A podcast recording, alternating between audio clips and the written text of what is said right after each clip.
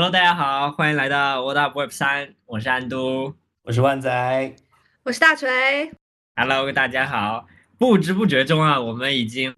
来了 What Up Web 三的第七期节目。然后呃，其实我们现在在录的时候，我们的第六期节目还没有发，但是我们第五期节目也还没有发，但是我们觉得呃，这个是一个说吗？安都。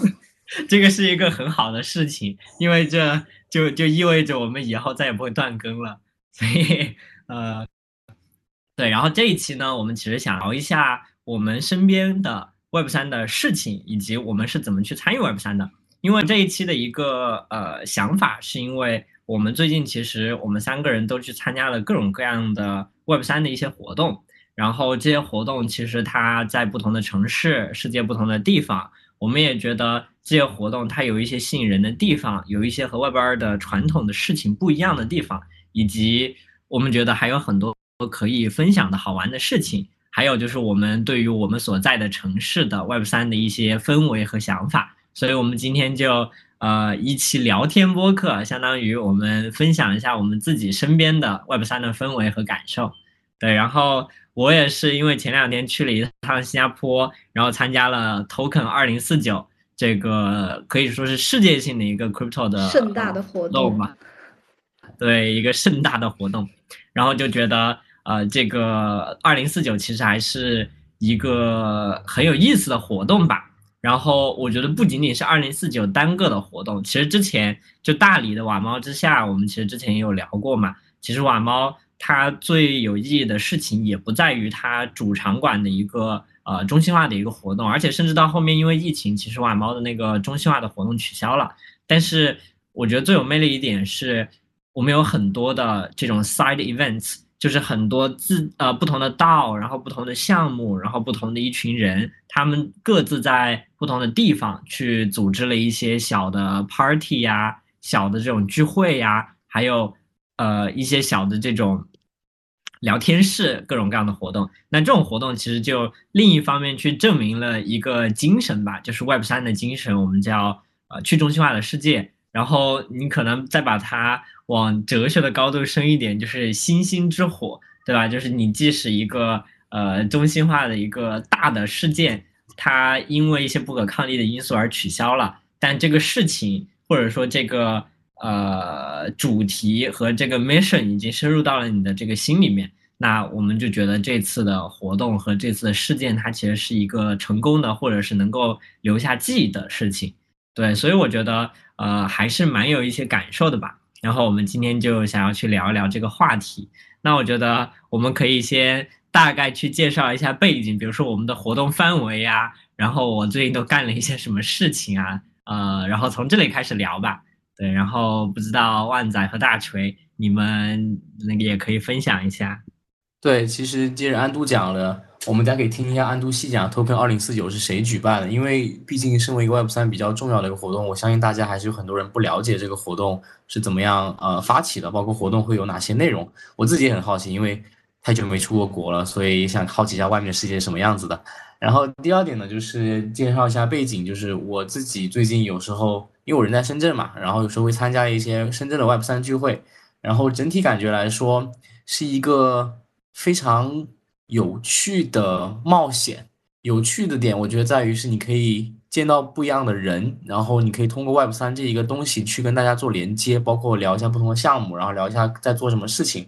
冒险的点，呃，我想理讲的层次就是说，还是挺鱼龙鱼龙混杂的感觉，就是你会经常见到一些很神奇的人。然后他们给你讲东西，我觉得就是诈骗或者就是庞氏骗局，但是可能通过 Web 三这一个幌子，然后让你你呃相信他们在做一个正规的事情。但是你回到家之后，加他微信发他朋友圈，你就会觉得这个人肯定不靠谱。然后跟他聊完之后，觉得哇天呐，这个人为什么要跟我做朋友？然后为什么要跟我讲那么多东西？他是不是要图我的钱财之类的？然后一 turns out，呃，可能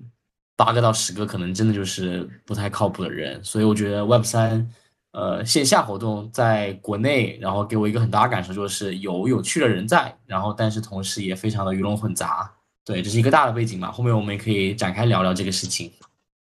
我以为你说你在 Web 三非常冒险，是要说那篇文章。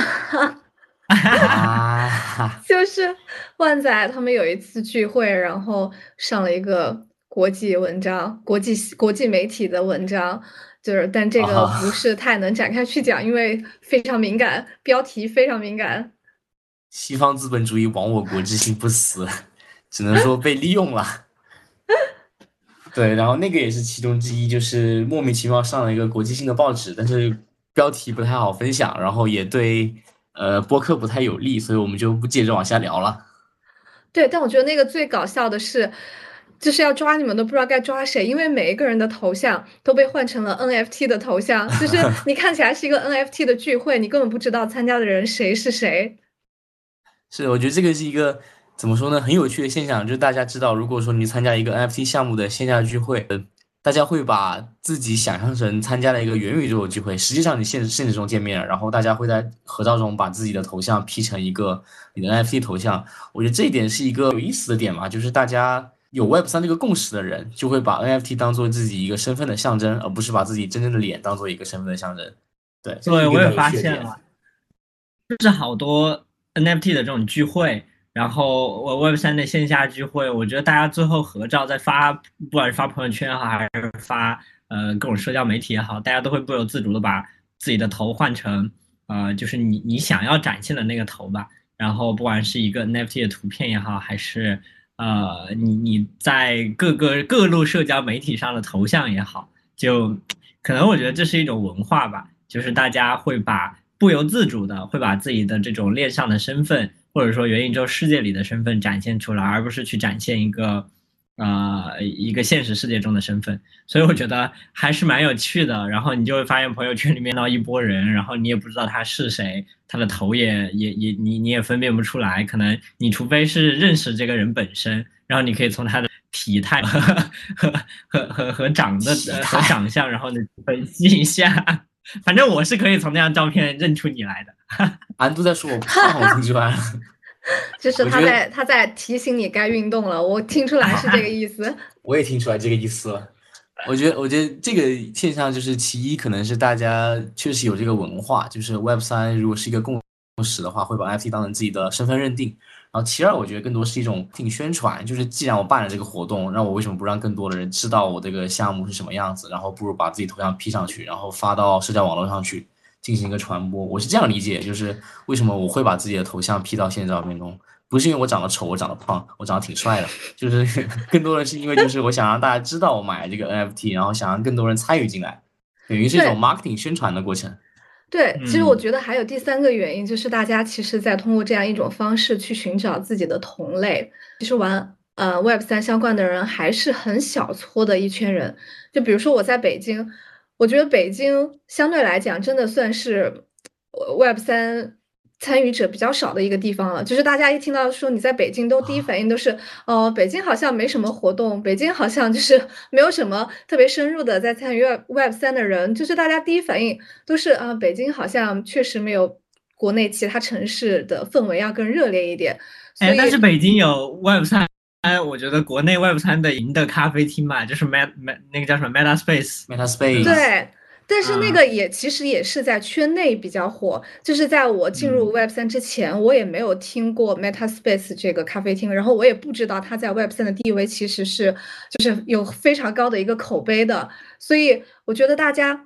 就是把头像，包括你的一些朋友圈状态啊，各个方面都换上跟 Web 三相关的元素，其实就是在找自己的同类者。特别是如果你是玩 NFT 的，因为你那个头像直接就代表了你是在看好哪一个社区、参与哪一个社区，你就能够非常快的去找到跟你有相同的兴趣爱好，或者说同样愿景的人。我觉得这个也是一个就是很重要的原因。我觉得就是对，因为就是像万仔他们当时去搞完那个那个深圳那个聚会了以后，因为我跟他其实都有那个 NFT 嘛，然后我看到他们其实把全部头像都换成了那个 NFT 了以后，呃，我觉得就是对于我一个不在那个聚会上的人，但是又持有这个 NFT 的人来说，我就会有一种感觉是，我靠，我也好想去啊，因为呃，我也是 holder 的其中一个，对吧？然后我也很想认识一下，就是和我有呃共识的，然后和我在同一个社区里面的其他人。但是我因为不在深圳，所以我去不了。但我觉得就会有一种这种绑定嘛，或者说大家的这种灵魂交流，就是 OK，我的朋友们，就即使是我都不认识他们，但是我也会觉得这些人是我的朋友们。然后他们在一个地方，然后他们正在聊天，他们正在分享，正在聚会。那以后我是不是也有机会在我在的地方，然后去做一些这样子的啊聚会也好，或者我直接成为一个组织者，然后我去做这样子的一个聚会？哎，这个事情我突然想到一个很有意思的话题，就是。NFT 所代表的知识产权问题，就呃，我不知道，就是我们那个这我我，因为我跟万仔经常打飞盘，然后我们之前有一个飞盘的俱乐部，呃，俱乐部里面有一个人，他应该是那个 motherfucker 那个 NFT 的其中一个 holder，所以啊，那个 holder 呢，他就想做一个呃，他那个 NFT 头像的飞盘以及飞盘的周边，然后他就直接和某一个飞盘俱乐部联名，然后就去做了。然后我就发现，其实这个事情，如果你要放在 Web 二的世界里面来，如果你要去做一个 Motherfucker 的呃这个 NFT 的联名，你是不是要去找到啊这个 Motherfucker 的这个品牌方，然后拿到这个呃这个 M f o r 的这个授权，然后你才可以去做相关的事情。但是在 Web 三里面其实不一呃不一样，因为 Holder 我持有这个 NFT 就代表了我拥有这个知识产权，然后我就可以以我自己个人的身份和授权来去授权一些。合作方，然后来去授权一些品牌进行一些联名、一些合作。所以其实，呃，我觉得就是延伸到活动上来讲，就只要我是这个 NFT 的一个 holder，我就可以以这个我持有者的一个身份，然后去呃举办这个 NFT 相关的一些活动。所以我觉得这个事情是完全没有呃任何的限制的，以及也不存在这种啊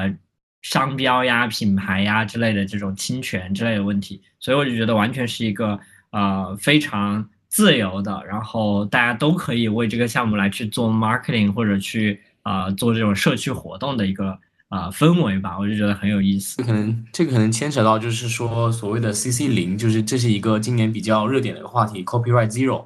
然后这个 Copyright Zero 讲的就是说，可能有一些 NFT 项目，像 a m f e r 然后我们之前参与那个项目，还有一些很多的项目，他们是放弃了自己的知识产权。就是说，他所发布的任何的图片的样子是可以让所有人都免费使用的，且不会追究任何法律责任。但是同时也有一些 NFT 项目，像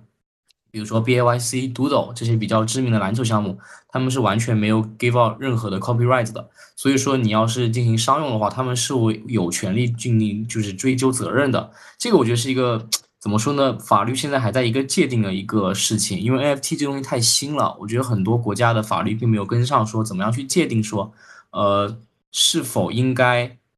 对他们进行一些知识产权的保护？对这个，我觉得是可能后续我们会继续去聊一些事情。然后包括像安度讲，我觉得这个非常有意思的点就是，当你参加一个所谓的 CC 零项目，就是没有任何知识产权项目的时候，你身为一个 holder，有一个最大的好处在于说，所有人都可以用你的呃图片或者用你的 NFT 项目那个样子去做宣传。这不仅是给他们一个好处，同时给你身为一个 holder 也有个好处，因为你的项目可以得到更多的曝光。更多的曝光就是说明你的项目会越来越多人看到，然后可能会有更多人去购买。那购买的话，其实你的资产是在升级的，就是升升值的。所以说，我觉得这是 CC 零项目一个比较好的点。然后关于那些非 CC 零项目的话，我觉得他们可能想遵守一种比较维持一种比较高贵的一种形象吧。但是具体的更多深层的逻辑，我们可以下次再接着再聊。刚刚旺仔说的这个，我觉得确实是，就是我感觉 Web 二跟 Web 三的。就是做项目的人，其实关注的点很不一样。就如果说他是一个资深或者说在 Web 三待过一段时间的人创业做的项目，我觉得开放度其实是很高的，然后也不会特别在乎说这个东西它直接的一个数据到底嗯怎么样，有多少转化，然后有多少点赞，就他不会特别去在意这种在传统的 Web 二世界里，就是创业者会特别去在意的一些数据。然后我觉得玩法其实也挺不一样的，比如说比如说在 Web 三，我觉得大家最关心的就是。空投或者说发币，就是直接跟你的利益相关的。至于说这个产品它技术层面怎么样，然后这个产品现在出来了吗？好不好用？我觉得相对来讲，好像并不是大家会特别或者最关注的一个东西。我们那我们拉回来继续聊，就是我们刚刚其实是聊到参加了 一个 NFT 的线下活动，以及北京其实没有什么啊 Web 三的一个氛围嘛。然后 Meta Space 这个咖啡厅可能在。啊，Web 三这个行业里面，特别是在国内的这些 builder 里面，大家可能觉得，哎，就是我一旦如果有机会去北京，我肯定要去一趟这个呃 Meta Space。我其实有个问题啊，就是如果我只是一个完全不懂 Web 三的人，然后我根本就没有在关注 Crypto 相关的事情，然后我去到 Meta Space 那个咖啡厅门口，我可以进去买一杯咖啡喝吗？你可以呀，它就是一个咖啡厅，他就想赚钱啊，你就进去，只要能够消费，他还是会欢迎你的。就是我其实第一次去 Meta Space 是因为伊能静在那儿要做一场活动。就我当天其实不知道他要在那儿做一场活动，然后我去了之后，门口就有一个签到台让我签到，问我是项目方邀请过来的，还是说呃是那个就是 Meta Space 这边邀请过来的，然后我就随便说了一下，他还要他还要让我展示那个邀请函，他还让我展示邀 请函。然后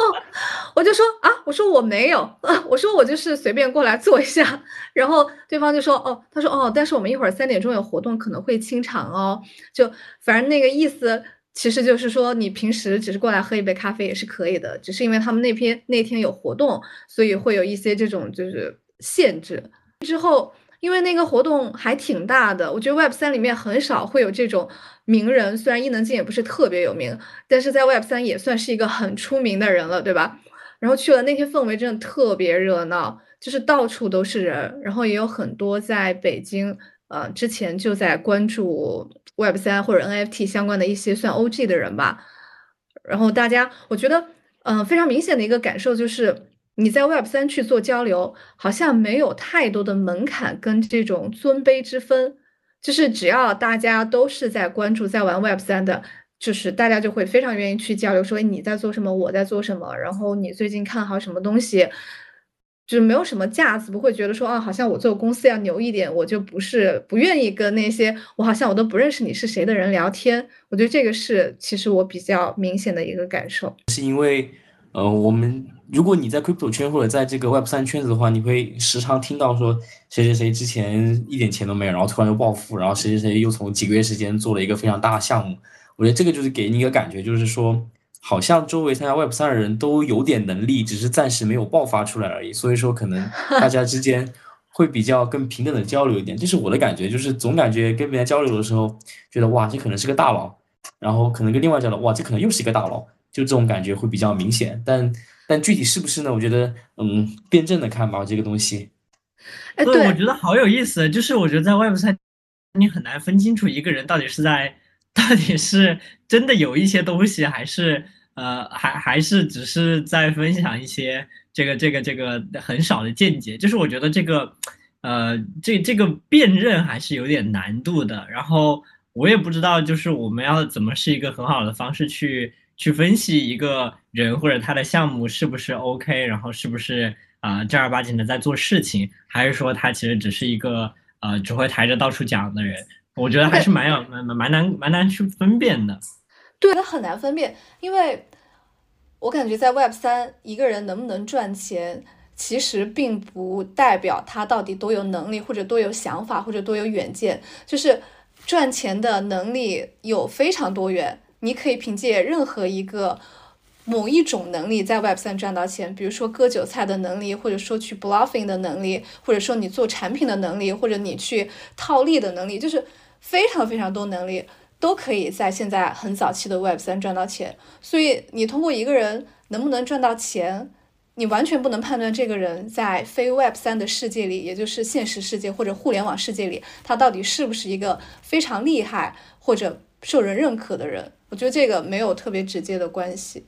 我觉得这个标准其实就蛮多元，就是你到底是把这个厉害定义为能赚钱就是厉害的，还是真正做事情的人是厉害的，还是说真正在做一些改变世界的创新的人是最厉害的？我觉得其实核心点在于说你最佩服的是哪些人，以及你认可的人是哪些人。所以我觉得就是它其实不存在一个完全正确的标准，只是说 Web 三我觉得有有很多奇形怪状的人吧。然后你不能说他厉害，或者他坏，或者他好，但是他可可能确实是在某一个 Web 三的某一个领域，或者是呃在这个行业里面的某一个层级上，或者在他那个圈子里，他确实比较有影响力。那他可能确实就是我们所谓定义的厉害。包括我觉得在二零四九其实也有很多这种可能才认识 Web 三，才理解 Web 三，可能才几个月或者一个月都不到的时间。但是他们厉害的点在于，他们可以很快速的认识一大帮人，其实就是说白了就是社牛，然后认识一大帮人，然后把他们聚集在一起，建了很多的这种啊群，然后这个群还很活跃，甚至说这个群里面还不缺乏我们在 Web 三可能所谓公认的一些大的项目的负责人，或者说这些大的项目的 Sir，或者说 KOL，就你会发现，确实在 Web 三的这种群里面，好像这个门槛不是特别。呃，高低门槛或者说这种，呃，这个这个阶层不是特别明显，然后那些大佬们其实也蛮愿意去分享的，所以呃，我觉得就是这个评价一个人厉害的这个标准还是蛮多元的。哎，我还挺好奇那种社牛他在用一两个月的时间就从完全不懂 Web 三，然后到成为一个 Web 三的 KOL，到底是怎么做到的？你有你有聊到什么？就是他们有跟你讲一些他们的经历吗？呃，二。四九有一个呃人真的很社牛，但是我就不说是谁了。然后我觉得可能去新加坡的大家，去新加坡的华人，对，就是我觉得去新加坡的华人应该几乎都认识那个人，因为他有他有多厉害呢？就是他的故事是这样子的：他在去新加坡之前，然后就是把自己的行程做好，然后签证办好，然后机票买好了以后，然后我们其实就会预先的开始了解一些这个新加坡。呃，local 的一些 Web 三的活动，然后包括呃去找一些这个啊圈子，然后说看看能不能，比如说我们在线下见个面，或者是线下聊聊天这样子，所以我们就会去加一些群，然后这个时候就出现了一个群，然后这个群呢最开始的时候叫做二零四九火锅群，我特别记得，然后大概意思就是我们去到新加坡了以后可以线下约一些火锅呀，然后吃个饭什么的，然后后来在这个群里面就啊发现了一个人。然后这个人呢，他特别社牛，就是属于可能就立马把群里面好多人都加了，然后加了以后大概介绍一下，就是说我记得我第一次见到他在群里发言，是因为他在新加坡订了一个酒店，因为大家知道新加坡就是在二零四九，还有就是十月，呃，是十月初的时候，酒店巨贵，就贵到离谱，因为。那个时候，新加坡其实不止二零四九啊，还有好多活动，好多世界性的活动在同时去搞。然后二零四九其实在那个阶段只是一个很小的活动，他就把这个酒店的价钱炒得非常高，非常夸张。那啊，我记得那个人他其实第一次在群里说话，就是因为他订了一个酒店，然后想要问一下就是有没有和他一起拼房的人，然后他又在群里去说了一个这个事情，然后大家可能就关注到了他。然后后来呢，他又大概就是在群里慢慢的开始分享说。啊，我其实之前是完全没有了解过 Web 三的。我其实进入 Web 三，他只有一个月不到的时间。然后他想要做的事情是，他觉得他在社交方面特别厉害，他可以很快的去聚集一波人，所以他就去个 idea 给在群里面说出来了。他就直接说，我觉得我很社牛，在短时间内去聚集很大的一波人。然后我觉得这些人只要有了社区，社区就是我们的资产。然后这个社区以后可以做很多很多事情，然后我觉得 Web 三呢，大家就很 buy in 这种社区就是一种资产的这个观念，所以大家就给了给了这个人非常非常多的支持，就有很多大佬会去找这个人说，我觉得你这个事情能成，然后我特别支持你，然后你如果想要我去加这个群的话，我非常愿意，然后大家就我觉得还有一种海外就是华人去到了海外，然后大家都想互相认识一些。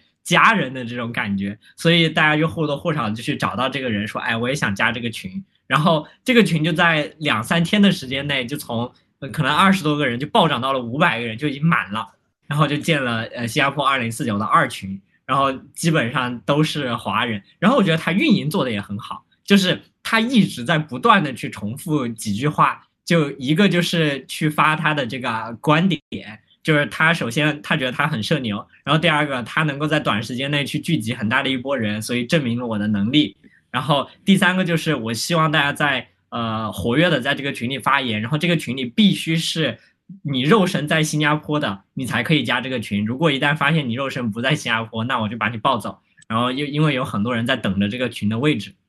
所以就是他几乎每天可能要发两三遍、三四遍这种类似群公告的一些规定。然后就让大家会觉得说，哇，这个群运营的真好。然后确实在这个群里在的这五百个人都是在新加坡的人，所以大家就会觉得这个群的质量很高。然后后来我在群里，然后后来就对大家也会有一些交流。然后那个那个在群里也会分享一些活动吧。就新加坡其实跟瓦猫也是一样的，就是它除了二零四九的主会场，呃，它还有很多很多，从大概九月二十四五号就二零四九是二十七和二十八号，然后从二十四五号开始，几乎每天晚上都会有五六七八个这种 party 这种聚会，然后是有很多的项目方去做的，或者有很多资本去做的，啊，目的就是为了去聚集一波 Web 三的一些 builder，然后大家在一起聊个天，然后交流一下啊这种活动。然后大家就会去分享，因为有些活动它其实是邀请制的嘛，然后你是需要去被邀请你才能够呃参加的，所以在群里大家就会分享一些，比如说怎么获得邀请的方式呀，以及有哪一些活动是不需要邀请就可以去的，就是呃大家就会互相交流这些信息嘛，然后呃就觉得确实就是帮助那个在新加坡那一段时间，大家在这个出行方面有了很多的这个呃帮助吧，虽然我觉得可能。呃，确实有很多时候大家都是为了去凑热闹，然后去一个活动上，然后呃，但是我觉得确实对于心理上来说，大家会感觉这里有归属感，然后大家都在互相的去帮助，那呃就是一个很好的一个社区嘛。然后这这更夸张的是，那个人因为新加坡这个二零四九的活动它可能会结束嘛，然后就大概在十月二三号了以后，呃，包括所有的这些 side event 其实都慢慢的办完了，然后大家慢慢的开始撤退了。啊，就就就，如果是来新加坡参加活动的，大家都离开了嘛，所以啊，这个群其实就涉及到了，比如说后面怎么运营的问题，对吧？然后这个人更夸张的是，因为大家知道二零四九它是一个全球性的一个活动，就是它每年它会在不同的城市去举办啊，十月份他在新加坡，然后十一月份在伦敦，然后那个人呢，他其实啊，大概呢，就是他其实以前是在传统的这个 Web 二领域去做事情的一个人。然后他觉得 Web 三很有意思，然后他现在想要去慢慢的探索 Web 三，所以他要开始做这种环球旅行，也就是他下一步他要去美国，然后他要去参加另一个 Web 三的一些 events，然后他可能要十一月份的时候去伦敦，然后参加二零四九的伦敦场，所以他就又复制了新加坡二零四九的这个群，他说我接下来会有一个伦敦群，然后如果大家要去伦敦的人，然后大家可以加这个伦敦群，然后我有北美的群，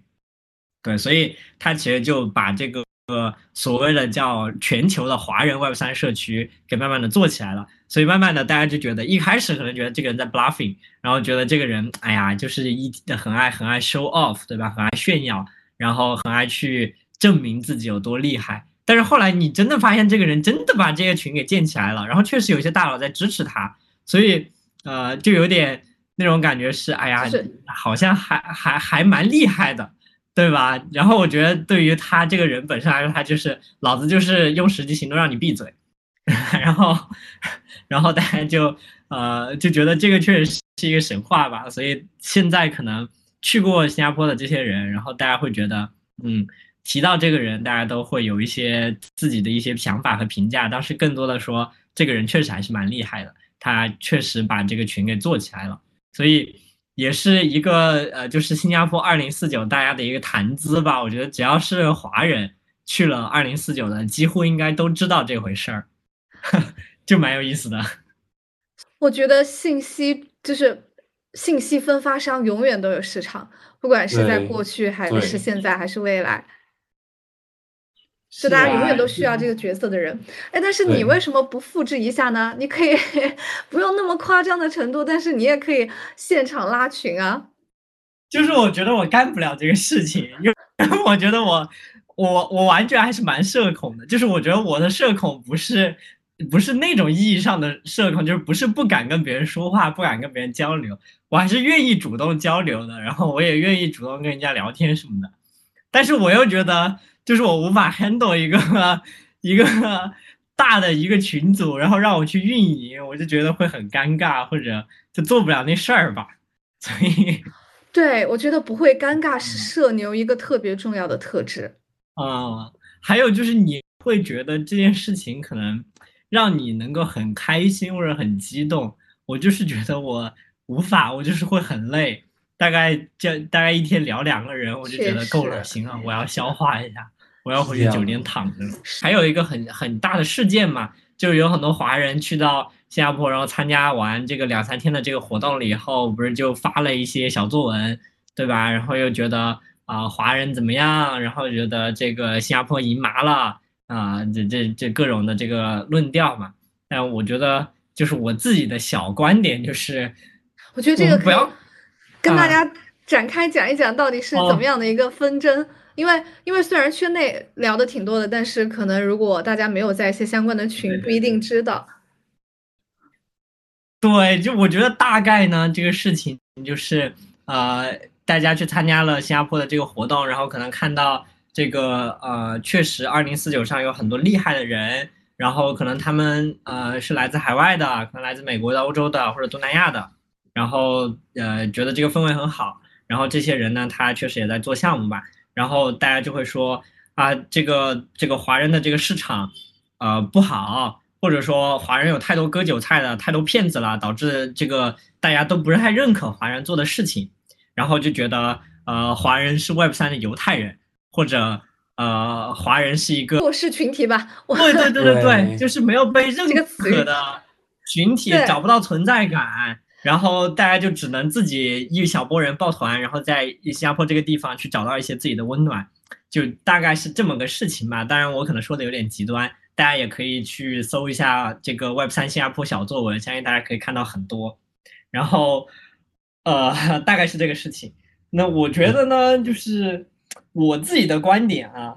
就为什么要给自己设那么多线呢？为什么要把自己定义成华人这个身份？就是本来 Web 三就是一个没有界限的中或者没有心化的边界的，对啊，就是一个这样子完全开放的一个世界。我觉得你是没有一个身份背景的，你也是没有任何的这种呃所谓的身份限制的。当然，你可能有自己的文化背景，这个这个是大家就是生来的嘛，然后自己生存的生长的地方。但是我觉得，就是这个文化背景，它可能会带给你一些呃这个思想方式上的不同，或者说你可能有自己呃所身处的这个文化背景下的一些自己的观感吧。但是我觉得是不需要因为这件事情而感到自卑，或者说因为这件事情而感到自己和别人格格不入的，因为没有人去在乎这件事情。我觉得就就是。嗯，我觉得很多人会觉得说，OK，那个美国人他不投华人项目，或者说美国人觉得华人项目都是骗人的。但你反观来看，其实有很多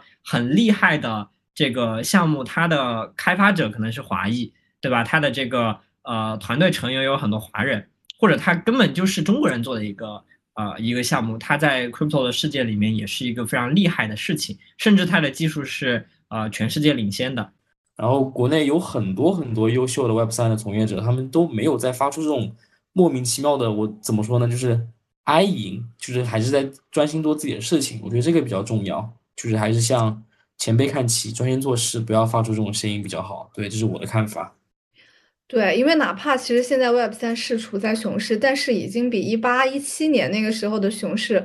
要好很多了。就是这个生态已经开始慢慢的在完善起来，有更多的事情可以去做了。所以我其实会觉得说，嗯，就发明了这个词的人，我觉得他自己不一定是真的在做事，或者说他用这个词其实会有一些想要让自己的这一这一篇备忘录能够传播到更多人的视线里。然后确实这个出来之后呢。真的引起了非常大的讨论，但是随后也有很多人就开始去反驳这个观点，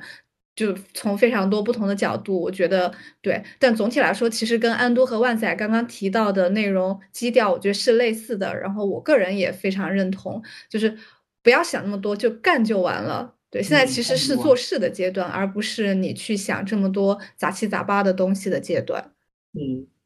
还有我觉得，呃，怎么说呢？就是。呃，就是我觉得还有一个比较不太认可的现象吧，在 Web 三，就是大家很很很很愿意去搞话题，然后就因为这个事情吧，就是这个小作文这个事情，然后就有很多人去跳出来，然后呃，甚至说是，比如说我的这个 title 或者我的头衔就变成了呃新加坡 Web 三小作文的创作者。然后这居然可以成为一个 title，然后我拿着这个 title 去参加各种什么 Twitter Space，然后去围绕这个主题对去聊天，我就觉得很没有意义。这个有什么？还有人做了一个网站，还有人做了一个网站，然后把大家写的小作文，就是比较出名的几篇小作文都贴了上去，我真的看了笑死了。互联网太精彩了，还是一个很奇葩的世界吧，做啥的都有。是的，是的，对。然后我觉得，对安都其实还之前还提到一个特别有意思的人，呃，特别有意思的一个现象，就是那个日本小姐姐。我觉得你一定要跟大家分享一下这个事情。对，那个日本小姐姐是，就是当时我去参加一个 party，然后那个 party 呢，那就就有很多那个不同行业的人嘛。就那个 party 其实是一个呃 Web 三的交易所和一个 Web 二的银行联合去搞的一个一一个 cocktail party。然后在那个 party 上呢，你其实就会有很多类型的人，就有做传统金融的，有 banker，然后有这个 Web 三的一些人，然后有 Web 三的 VC，有 Web 三的项目方，有很多媒体。然后当时去到那个场子以后呢，就就有很多的媒体吧，然后我们就开始去聊天，然后有 The Block 的人，就是那个呃一个英国人，然后还有还有一帮应该是越南的，然后他们是 CoinGecko 的人，对，哦在马来西亚的。对，然后还有就是后来就有一个有一个人有一个男生，他带着一个穿和服的小姐姐进入了这个会场，然后呢，大家就对很抓很抓眼嘛，然后他就过来我们这一小帮人这里，然后他就跟我们打招呼，然后他又说他是 The Post 的，那 The Post 是呃日本最大的一个加密媒体了。然后他就说他是 The Post 的人，然后他就跟我们介绍他旁边的这位小姐姐，然后他说这位小姐姐是日本最美的 Web 三 KOL，然后我觉得就很有意思，因为这个小姐姐她穿了和服，然后在整个场子里面大家都要么就是要穿穿一些那个 casual 的啊呃这个这个这个这个这个衣服，或者是穿西装什么的，然后就有一个穿和服的小姐姐进来到了现场，所以大家就非常的好奇。然后这个小姐姐就大概就是绕场一周，基本上跟所有人都打了个招呼，然后啊啊聊了一下天，然后啊差不多他们就离开了。所以我就觉得这可能也是一种社交的方式吧，就是去展现一下我的这个文化背景，对吧？然后通过这个文化背景，我强调告诉你说，老子就是日本最厉害的呃 Web 三的 KOL，你只要有任何。对这种需求，你随时找我，然后这个就很有热点，是大家就是不管是一些小编，对吧？还有一些这种推特的博主，他就会觉得这是一个很有意思的现象，他就在呃推特上或者在社交媒体上去发了这个事情，然后另一方面又帮他带了一波粉丝，所以大概就是绕场一周，收获了可能几百几千个粉丝，这笔交易太划得来了。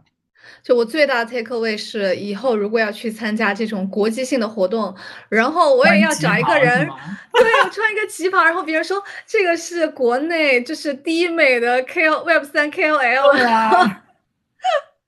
根本没有人在乎你是不是第一美，对吗？所以其实 Web 三也非常需要有这种营销点、话题点，能够让人记住你是谁，就好像。你懂什么不那么重要，但是你的这个印象是非常重要的。嗯，我觉得还有一个 take away 是我就是呃呃有感受到，因为你在很多的这种啊 social 的局里面，你会聊很多人，对吧？然后你会跟很多人加加加微信或者加各种社交媒体，但是加了以后，你可能回去了，因为你当时来不及备注，或者你备注了你也记不得他是谁，然后怎么办呢？我觉得有一个 take away 就是很多人他会。跟你加了好友以后，你说，哎，我们一起去拍个自拍，就我们 selfie 一下，然后拍完了自拍以后，立刻把这个自拍通过聊天框发给你。那之后我们我再去看，说，哎，这个人是谁？然后我点开，我点我就有一张照片放在那儿，然后就，哦，原来是他，然后就大概会有一个印象。然后对于对方来说，当你去找他的时候，他也可以看得到那张照片，他说，哦，原来是这个人，就是一个社交的小 tips，嗯，好像还蛮有用的。精细化运营真的太精细化了。对，你个人你觉得这次你去新加坡，你最大的收获是在于见到了人，还是学到了信息，还是说享受到了趣味性，还是在哪一方面？呃，我觉得是打开了眼界吧。就是我觉得几个点，就是确实我是从小在呃中国长大，然后那个人生的前十八年其实也是在这个这个这个所谓的小镇长大嘛，然后。对，然后就是，呃，我觉得是没有太多，就是能够有很多的机会，你去和这么高密度的来自世界各地的，呃，这些人去交流的这种时候。然后我觉得二零四九是因为确实大家都憋太久了，因为，呃，就是在 Web 三，大家本来就是很多时候都是去中心化办公的，然后都是线上办公的，好不容易有了这样子的一个机会，嗯，这么大一个事情，把大家聚集在一个线下的地方。所以大家都很愿意去释放你的能量和激情嘛。然后大家就在那个地方所所遇到了，所以大家都很愿意去分享。那在那个地方呢，我觉得就确实是没有什么国籍的限制啊。这里插一个哈，我觉得就是搞 Web 三，那大家一定要赶紧去提升自己的英语能力吧，不管不管是 口语还是阅读还是什么东西，因为你只有这样子，你才能够很自信的去跟别人去交流嘛。所以啊，去到了以后，你就会发现，哎呀，很多人的做事方式确实和我们在我们自己的文化背景下好像不太一样。就比如说，你真的能够 看到很多的投资人，他过来跟你聊天，然后聊完天，就就我觉得我随时都在被问到你在做什么，然后可以给我介绍一下你的你你你做的事情吗？然后我感觉就是那种所谓的麦肯锡的电梯面试的那种感觉，就是你需要在一分钟之内把你自己的对那个。事情给讲清楚，就相当于这是你的一个 pitch 的时候。但是我就是每次讲完了以后，我就会发现我又没有在融钱，我为什么要那么紧张的去跟你讲这个事情呢？但是你在那个氛围下，你就会去跟人家去分享，然后分享完了以后，人家都会很友好的去问你说，哎，比如说你有没有在融资？然后呃，你现在有什么样子的计划？你未来想要干什么？就我觉得那种交流感是可能在呃，就不知道大家有没有看过《硅谷》一个电视剧啊？就叫硅谷，就是你真的在一些社交的场合，就有很多的 founder，然后很多的这种 VC 的投资人去遇到，然后立刻去跟这个投资人去 pitch，然后投资人立马就会问你说你需要多少钱，我可以给你多少钱，我会投资你。就这种情况，我觉得确实在二零四九的会场上时有发生了，然后我就觉得哎，真的第一次去在线下去见到了这样子的一种呃所谓的 pitch 的一个局面，然后是蛮有意思的。然后第二个就是你认识。识了很多不同文化背景的人，然后这些人他会告诉你他们自己 localization 的一些事情，比如说认识了很多不同地方的媒体，那这些媒体，我觉得媒体是最有这个当地的这种认知的吧，就是他很能够去告诉你，或者说很能够总结出来啊当地人的这种心理的认知以及情绪是什么样子的，所以。比如说遇到一个在马来西亚做媒体的，那他们就会去跟你分享说马来西亚人对于 crypto 是怎么看的，以及身边的这种 crypto 氛围是什么样的，还有呃在马来西亚做媒体有什么需要注意的事情。对我觉得就是你可以了解到很多很多呃呃文化上的事情，以及呃身边的这种感受类的事情吧。所以我觉得最大的给我的感受是开了眼界。是的，其实听安都这样讲下来，我个人有一个感受是，嗯，我觉得如果说以后再去参加这样的活动，其实可以自己先提前想一想，我要怎么样去介绍我自己。就是如果说你不是个人在创业的话，其实让别人留下对你的印象，会比留下对你所在的公司的印象，我觉得是更重要的。对，嗯。我觉得这个不限于 Web 三，就是可能你不管去什么样的聚会，只要跟陌生人社交，我觉得都可以准备一个这种 elevator，就是电梯的 pitch，然后去介绍你自己。所以你准备了吗？我我 有时候会自己会想一想，就比如说有一些 Web 三聚会，你去的时候，你想到如果想找工作的话，你可能会简单想说，OK，我现在做一个播客，然后我喜欢关注哪个领域，然后可能现在做什么工作。我觉得这些东西可能脑子里会过一遍，然后再去参加那种聚会，就不会像就真的会紧张。就是可能会更自如的讲，跟别人聊下去，我觉得这个还是挺有挺有用的。是的，在这里也号召大家，就是可以加入我们的听友群。然后未来其实我感觉我们自己也可以做一场线下的这种见面活动，然后大家就是可以聊一些比较轻松的，没有什么压力的话题。对，所以对，就喝就就喝酒 party 吧。是的，是的。对，还可以准备一些什么小游戏，什么问答，我不知道这个就很有想象空间。但是首先呢，大家先来把这个听友群先进来。对，是的，是的。然后非常感谢大家听完这一期呃三个朋友的散聊。然后如果你想加入我们的散聊的话，也欢迎来到听友群，然后跟我们在线上交流。对，然后今天这一期内容大概就是这样啦。是的，一一期非常非常轻松、非常享受的。一个可以大家在任何时间都听着不费脑的话题，那我们就下期再见啦！对，我们下期再见吧，拜拜。